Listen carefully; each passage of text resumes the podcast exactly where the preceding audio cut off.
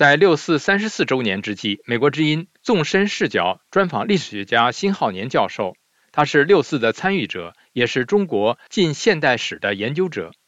辛浩年从亲身经历和历史眼光，对比中国当代发生的突出抗争事件，对六四提供透视性分析。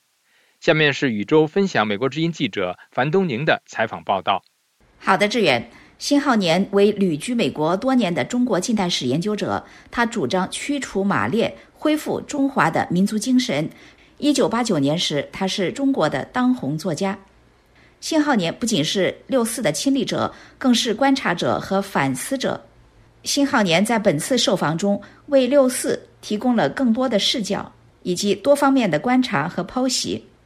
辛浩年表示，运动开始时他并不感兴趣。原因是三个年轻的学生跪在人民大会堂前，恳求中共的当政总理接见他们。这使我立刻联想到一八九五年五月二十九日，有媒体记者致信询问他中共是否会开枪，他给出了胸有成竹的回答。我当场就给他回了一封信，也就一句话：不开枪就不是共产党。辛浩年表示，他进入那场运动是在六月四号的凌晨。他说，从六月四号凌晨四点钟一直到这场运动被彻底镇压，每天的游行他一天都没有停止过。辛浩年指出，当时的民心所向和民意的沸腾程度，事实上都被遗忘了。五月二十三号，三个湖南来的青年到了北京，用彩色调了几个鸡蛋。就扎向了夺夫民贼毛泽东在天安门广场上的那个像，所有人看到这个消息以后都觉得解气呀，啊而且还写了两个对联，意思就是中国五千年专制到此应该终结了。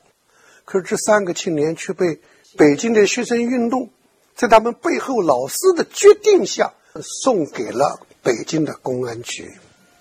晚上七点钟。在北京中国历史博物馆的大门口，体改委的人和学生一起召开了一个向全世界发布的新闻会，表示和三个年轻人划清界限。被镇压的北京市民或学生喊出了“打倒共产党”的口号。第二天，在全国各地的大学、各地的市民全部走上街头，头上裹着白布。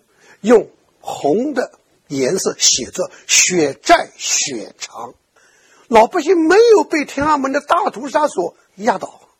安徽省宣城县一个小学，孩子们站起来喊口号：“大学生死了，中学生上；中学生死了，我们上。”在武汉的市中心，一个妇女站起来讲话：“和同胞们，共产党在北京杀人的。”其实四十年来，他哪一年不在杀人？四十年，共产党做过什么好事没有？全场高呼没有做过好事。辛浩年在反思中认为，六四民主运动避免触及中共独裁的根本原因，在手法上也没有诉诸破釜沉舟的勇气。如果六四之前，在运动的对抗期，北京的学院和北京的群众运动。干脆就冲进了中南海，占领了中央电视台，结果大不了也是坦克车压过来吧，反而有成功的希望啊！志远，谢谢宇宙分享美国之音记者樊东宁的采访报道。